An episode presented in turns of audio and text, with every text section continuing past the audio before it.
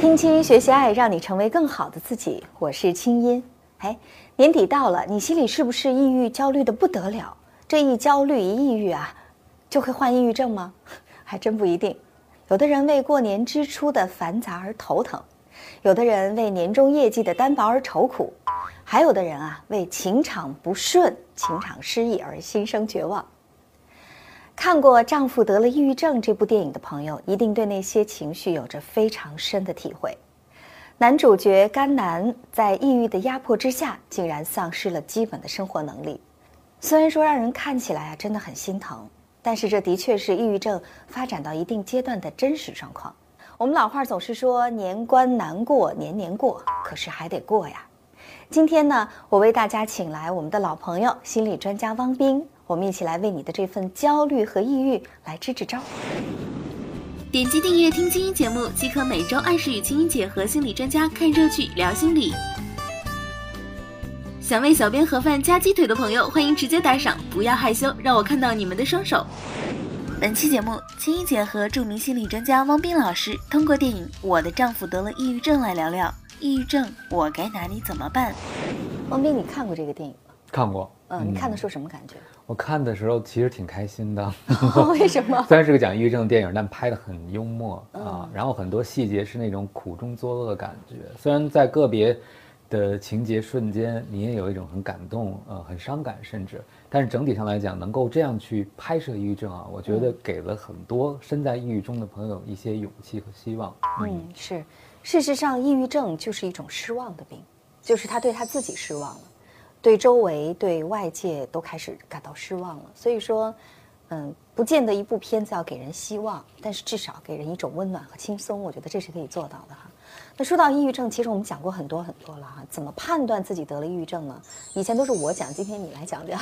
嗯，这个电影中有一个细节桥段啊，我觉得让我印象特别深，就是他早晨出门去扔垃圾的时候，他站在垃圾桶前面啊，定定的看着垃圾桶，看了半天。其实我们可以呃想见他的内心活动是：我是不是也就应该扔到垃圾桶里？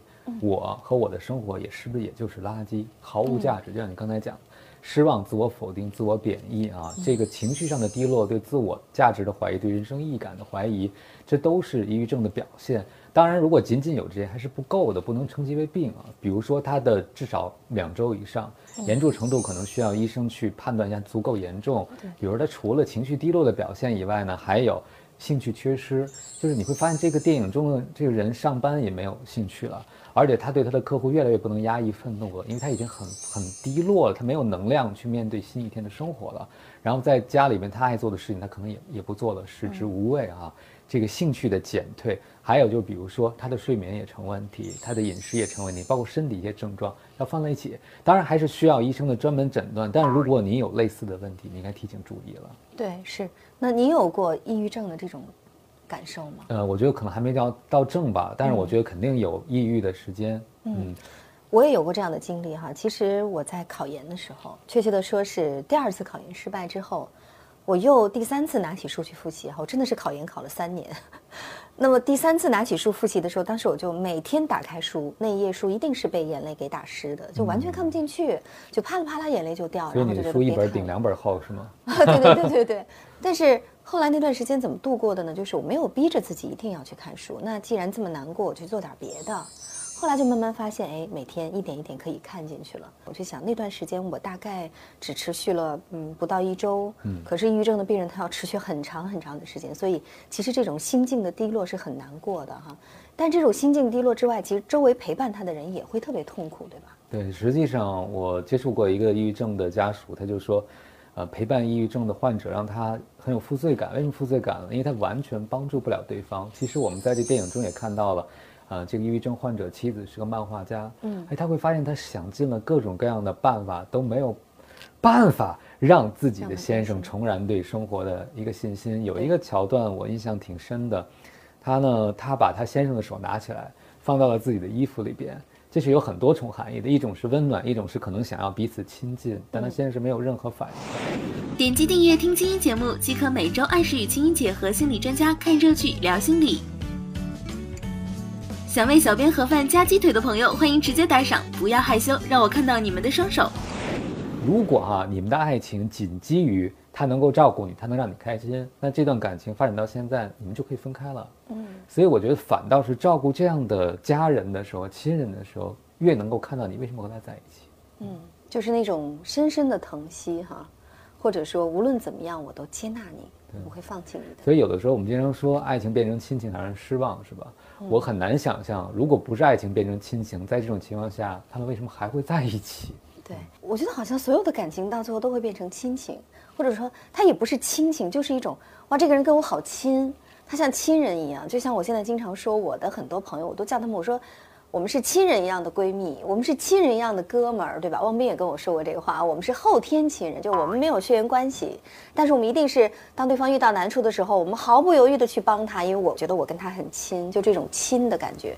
但是是不是抑郁症病人其实很难跟别人建立这种亲的感觉了？嗯，因为隔断，对亲密关系的一个很重要的前提是我愿意打开我自己，嗯，我愿意把我的爱给别人，或者说我对别人可能是有。用的，如果功利层面来讲，但抑郁症会觉得我是别人的负担，为什么要建立亲密关系？既然我是别人的负担，别人可能也这么看我，所以你们看我，我就是个累赘，我怎么会和这样的人建立亲密关系？所以大部分时候目光是在看自己，然后就总觉得自己这也不好，那也不好，这也不对，那也不对，哈。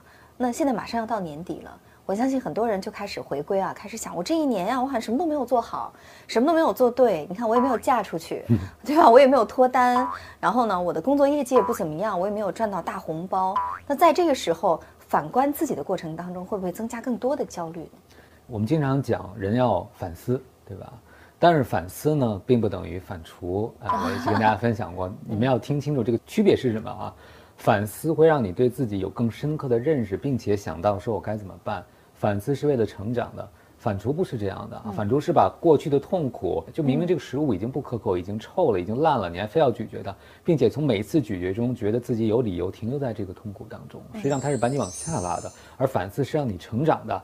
那很多患抑郁的朋友都有一个特点，就是反刍式思维，就对生命那些解决不了的问题、抹不去的污点，不停的去。专注它，重复它，不不停的想，比如老天为什么这么对我，我的生活为什么这样，我怎么这么倒霉，我怎么这么让人失望，我怎么这么可恶等等。